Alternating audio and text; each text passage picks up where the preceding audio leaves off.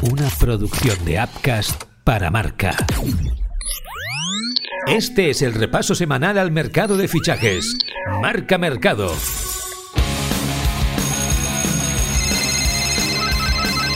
Marca Mercado con Joan Prats y Diego Picó. ¿Qué tal? Muy buenas y bienvenidos a Marca Mercado. Saluda un viernes más Joan Prats, el penúltimo de este mes de julio. Estamos en el Ecuador del mercado. Vamos a analizar cómo está el mercado europeo, que lo tenemos muy agitado. Diego Picó, muy buenas. Hola Joan, ¿qué tal? Diríamos que esta semana se han cerrado unos cuantos culebrones definitivos, pero ya han nacido otros nuevos. Así es, esto no para. Eh, los centrales a precio de oro, los ingleses continúan inquietos y fichando, y luego está el Barça, que va a su aire. Si te parece, lo comentamos ya. Empezamos.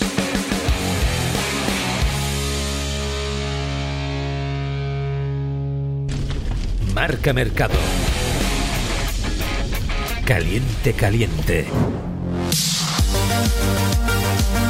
Cavani está a punto de fichar por el Villarreal. Según informan varios medios, el uruguayo ya tendría un acuerdo con el club castellonense, pero no se incorporaría hasta que los amarillos den salida a Paco Alcácer, que cobra 3 millones de euros y tiene contrato por tres temporadas más. El charrúa esperará al Villarreal hasta el final del mercado y será la nueva estrella del proyecto de Emery.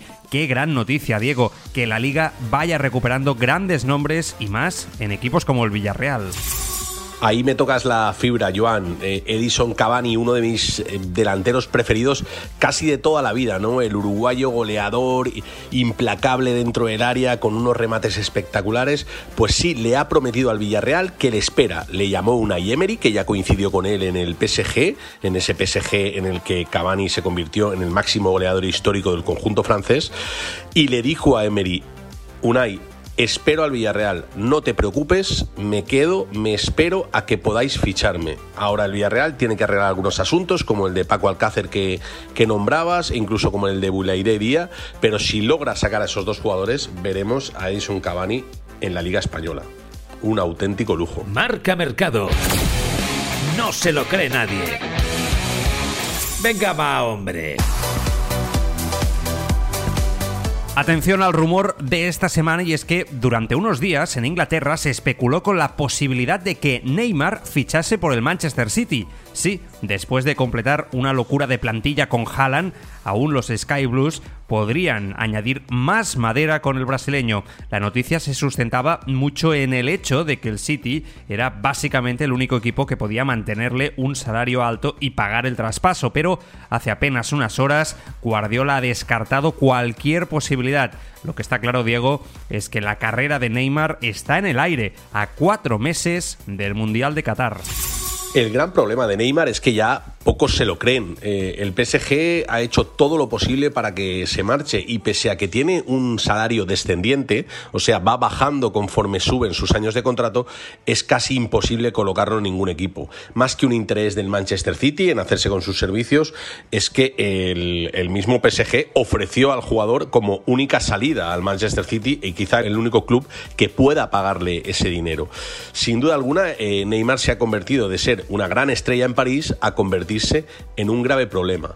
Pero lo que está claro es que Brasil contará con Neymar en el Mundial. Da igual, aunque esté cojo, Neymar será uno de los grandes en el Mundial de Qatar. Marca Mercado.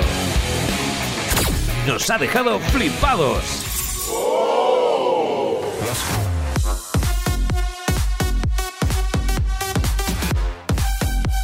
Aún no podemos creer las declaraciones de Rogerio, el padre de Gonzalo Guedes, y es que ha vuelto a meter la pata con su hijo tal y como ya hiciera el año pasado, diciendo que no sabía qué hacía su hijo en el Valencia. Este año, en pleno mercado, ha declarado que Guedes tiene que estar en un equipo Champions y que en el Valencia ni la huele. Sus palabras no han sentado nada bien en Mestalla y parece que su continuidad se complica. Se hablaba bastante de la Roma, Diego, pero en cualquier caso, estas cosas sobran mucho.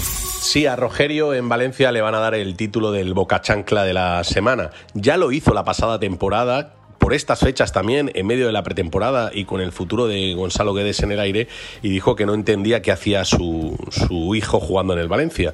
Esta vez ha ido más allá, ha dicho que con el Valencia la Champions no la va a ver ni en pintura y que no entiende por qué su hijo no está en un equipo de Champions.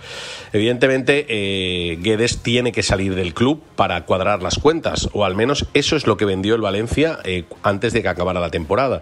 La Roma se le ha cerrado las puertas, ha fichado a Dybala, otro tipo de jugador.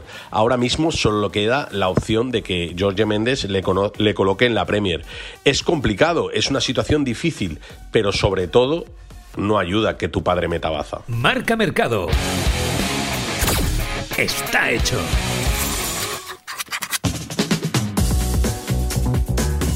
Esta semana ya iniciamos con uno de los fichajes del verano finalmente confirmados y es que Robert Lewandowski ya es jugador del Fútbol Club Barcelona a todos los efectos. El club azulgrana finalmente paga 45 millones de euros más 5 en variables por el polaco. Firma por tres temporadas con opción a una cuarta y cobraría alrededor de 9 millones limpios por temporada. Diego, no sé si es el fichaje del verano para la liga. Sin duda alguna, Joan, para mí fichaje estrella de la temporada en la Liga Española eh, y uno de los tres mejores de, toda Europa hasta la fecha, junto con el de Haaland y el de Sterling, incluso el de Delic, te diría, por, por el Bayern Múnich. Me parece un, jugador tremendo, una apuesta bestial del Barça y me parece un futbolista con el que el Barça cambia de dimensión. Es verdad que había hecho buenos refuerzos con Rafinha y demás, pero este futbolista es uno de los goleadores por excelencia. No podemos olvidar que ha sido para mí el mejor jugador del Bayern Múnich de la última década. Eh, que cambie de liga y que venga al Barça es una gran alegría para el Barça y sobre todo y también una gran alegría para la liga que encuentra un referente, un referente muy importante mediáticamente hablando. La pregunta es clara, con el fichaje de Lewandowski le da al Barça para competir por todos los títulos, está entre los tres favoritos para ganar la Champions League, responde el compañero de relevo Tony Juan Martí.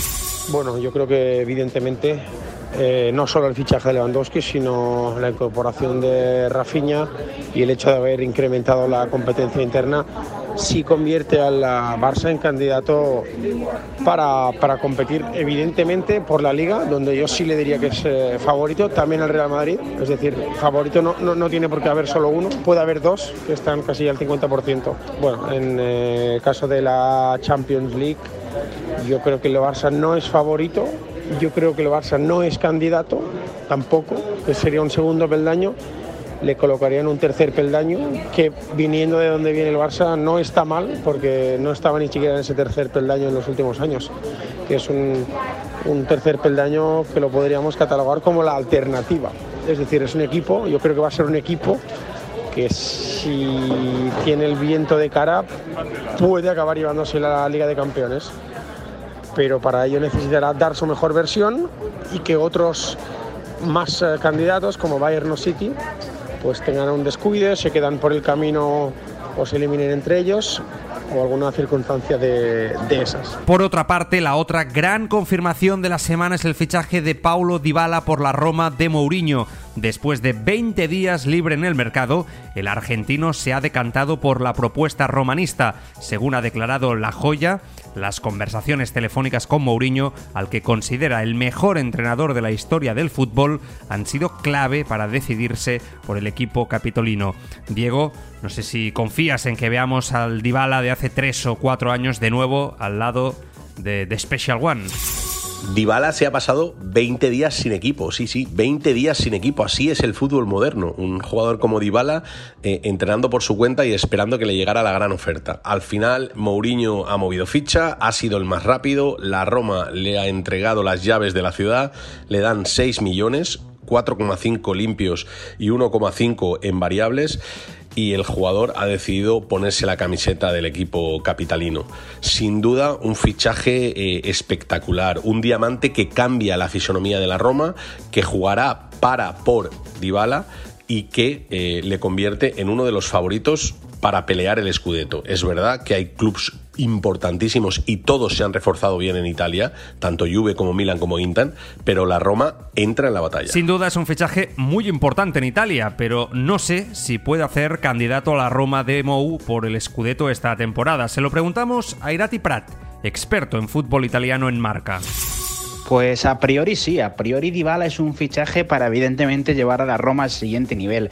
Hay que tener en cuenta que el siguiente nivel de la Roma pese a lo que se está montando en la capital de Italia, no es pelear el Scudetto. Teóricamente es ir a Champions y hacer un gran papel en Europa League, pero sí va a llevar a la Roma a esa pelea por acercarse, por seguir recortando distancia con los grandes de Italia, equipos como Juventus, Inter o Milan, que están armados para hacer algo más. Sin embargo, si está sano, que es la clave, un futbolista que no tenga las lesiones que ha tenido las dos últimas temporadas, sin duda vamos a tener a uno de los jugadores más especiales de todo el calcio, MVP en el último Scudetto de la Juve con Maurizio Sarri a las órdenes de Mourinho y eso desde luego que es un tándem realmente atractivo. Marca Mercado.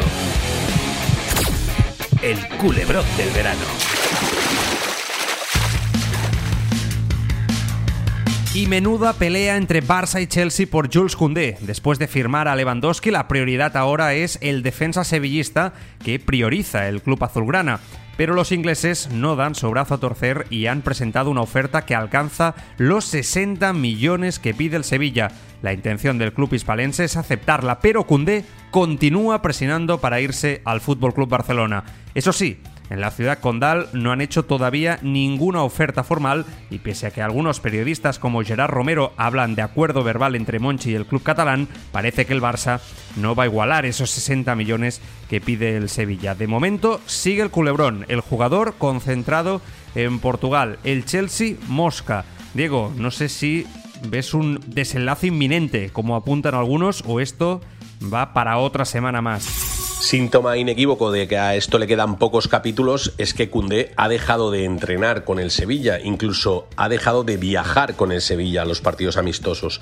Su futuro está prácticamente decidido. El Chelsea ha ofrecido 65 millones de euros y parece que se va a llevar al jugador. El Barça se resiste, intenta con 58 con bonus incluidos eh, poner en duda al futbolista que en un principio quería ir al Barcelona. La verdad es que es una situación que está a punto de resolverse no creo que pase de este fin de semana. Marca Mercado. Qué viejos somos. Febrero de 1996. Peja Mijatovic es la estrella del Valencia Club de Fútbol, uno de los iconos de la liga. A nadie se le escapa que el interés de los grandes del fútbol mundial está por llegar. Por su parte, el Real Madrid busca dar un golpe en el mercado. Aquel año se cumple el 30 aniversario de la última Champions League blanca y el Madrid no puede esperar más. Necesita una estrella, un golpe de timón. Durante aquel mes, Ángel Castillo y Gordo Santos, socios de la agencia de representación del jugador, reciben una llamada desde el Bernabéu para sondear a Mijatovic con la posibilidad de fichar por el club blanco. Le proponen, además, reunirse con Nacho Silva, vicepresidente del Real Madrid. Todo a espaldas del Valencia, uno de los clubes que mejor relación tiene con los madridistas. Peja Mijatovic recuerda cómo fue aquella reunión. Estábamos eh, Nacho como representante del Real Madrid, vicepresidente, estaba mi abogado y estaba yo. Y ahí pues em, empezamos a hablar de, de lo típico, ¿no? Si quiero venir, que ellos me, han seguido, que piensan que puedo ser un jugador importante, una pieza importante para un proyecto nuevo que quieren hacer y hablábamos evidentemente de las condiciones, del contrato, la cláusula de 10 millones de dólares que entonces era la cláusula más alta de la historia del fútbol español y ahí pues llegamos a un acuerdo. En esta reunión además se hace un precontrato escrito a mano por parte de Nacho Silva y prácticamente se cierran todos los puntos. Nacho en un momento pide permiso de, de llamar a, a, Lorenzo Sanz, que quería saludarme y darme la bienvenida. Paralelamente a esa primera toma de contacto, el Valencia intenta renovar a Mijatovic, pero no hay forma. Todo parecía encaminarse a un fichaje por el Real Madrid aquel mismo verano. Era cuestión de tiempo que llegase a la prensa, y así terminó sucediendo. Diego Picó recuerda cómo conoció la noticia. Han pasado ya más de 25 años y hay que hacer memoria, pero aquello es difícil de olvidar para un chaval que llevaba un año y medio trabajando en el Marca, en la redacción de Valencia, eh, junto a José Luis Alonso Castilla, el delegado de, Marca en aquella, en aquella época, y José Antonio Sanz, el fotógrafo de Marca, que aún sigue en, en activo en, en Marca. Eh, yo recuerdo que en, aquella, en aquellos días en los que se estaba ya fraguando el fichaje, eh, ellos sabían algo más. Yo era el chaval eh, que estaba en prácticas, que estaba haciendo cosas por la reacción, dando vueltas, ayudando, siguiendo a Romario arriba y abajo en mis primeros años, pero mm, sobre todo eh, la sensación que tenía en todo momento es que eh, tanto José Luis como José Antonio tenían algo, sabían algo del fichaje. De hecho, fuimos, en Marca fue el primer medio que lo dio, con aquella portada de un fichaje muy real, con Mijatovic con la camiseta, que tiene tanta historia y que, y que dio la vuelta al mundo, ¿no? Porque en ese momento eh, fue un impacto brutal. Eh, yo sabía que ellos tenían más información, pero que no me la podían contar, que era secreta. Sabían algo. Yo estaba convencido de que sabían algo. 25 años después, aún no me han contado si sabían algo o no. Una vez se conoció que el Madrid pagaría su cláusula, el Valencia lo sintió como una de las mayores traiciones de la historia del fútbol español. Su estrella había negociado a sus espaldas con un club amigo. Nada volvería a ser igual para Petja Mijatovic. Como sabéis muy bien, eh, la salida mía del Valencia ha sido muy turbulenta. Cuando se enteraron de, este precontrato, pues ya empiezan pues a enfadarse mucho conmigo, que es una cosa normal, que ahora desde la distancia lo puedo entender. Y la verdad es que he sufrido bastante en esos últimos meses de, aquel año, pero con muchísima ilusión de, que ya tengo un contrato firmado con el Real Madrid y que prácticamente tengo la posibilidad de entrar en historia de mejor club del mundo. Mm, tuve suerte, que la historia ha sido muy bonita, todas las cosas que, que yo tenía en la mente pues han salido muy bien y hasta el día de hoy me siento un, un hombre o un exjugador muy importante en la historia de, del Real Madrid. Pero aquel fichaje marcó un antes y un después en todos los sentidos. El Real Madrid dejaría de ser un equipo perdedor en Europa. Al año siguiente ganaría una Champions 31 años después, gracias a un gol de Mijatovic, y la relación entre Valencia y Madrid quedaría marcada para siempre. Para Lorenzo Sanz, presidente blanco en aquel momento, aquel fichaje era prioritario para conseguir la gloria europea. Lo recuerda su hijo Lorenzo. Yo recuerdo a mi padre, eh, bueno, que nos decía que, que ya tenía, bueno, eh, que había ya un acuerdo con el jugador, que, que el Valencia se negaba a negociar y que, bueno, que entonces pensaban que se podía ir a, a, ese, a esa opción, ¿no? Que era la de la de la cláusula de rescisión por, por, parte del propio jugador y que y, así fue, ¿no? Así fue. Eh, me acuerdo de mucho revuelo alrededor, de recuerdo que, mi padre en ese momento, bueno, pues eh, pues, se tuvo que aguantar, sobre todo el jugador fue el que más aguantó por parte de la afición de Valencia y que al final pues se llevó a buen puerto, acabó en el Real Madrid, acabó triunfando y fue el, héroe de la séptima, ni más ni menos, así que eh, glorioso de luego que fue eh, ese fichaje. Han pasado 26 años de aquel fichaje, Valencia y Madrid han vuelto a hacer negocios juntos, pero nada queda de aquella relación cercana del siglo pasado. El fichaje de Mijatovic lo cambió todo para siempre. Y hasta aquí el marca mercado de esta semana, un día más, como veis, bien cargadito de noticias, bien cargadito de rumores, bien cargadito de fichajes, rumores, noticias, posibles fichajes de muchos equipos. Más la semana que viene, gracias y hasta el próximo viernes.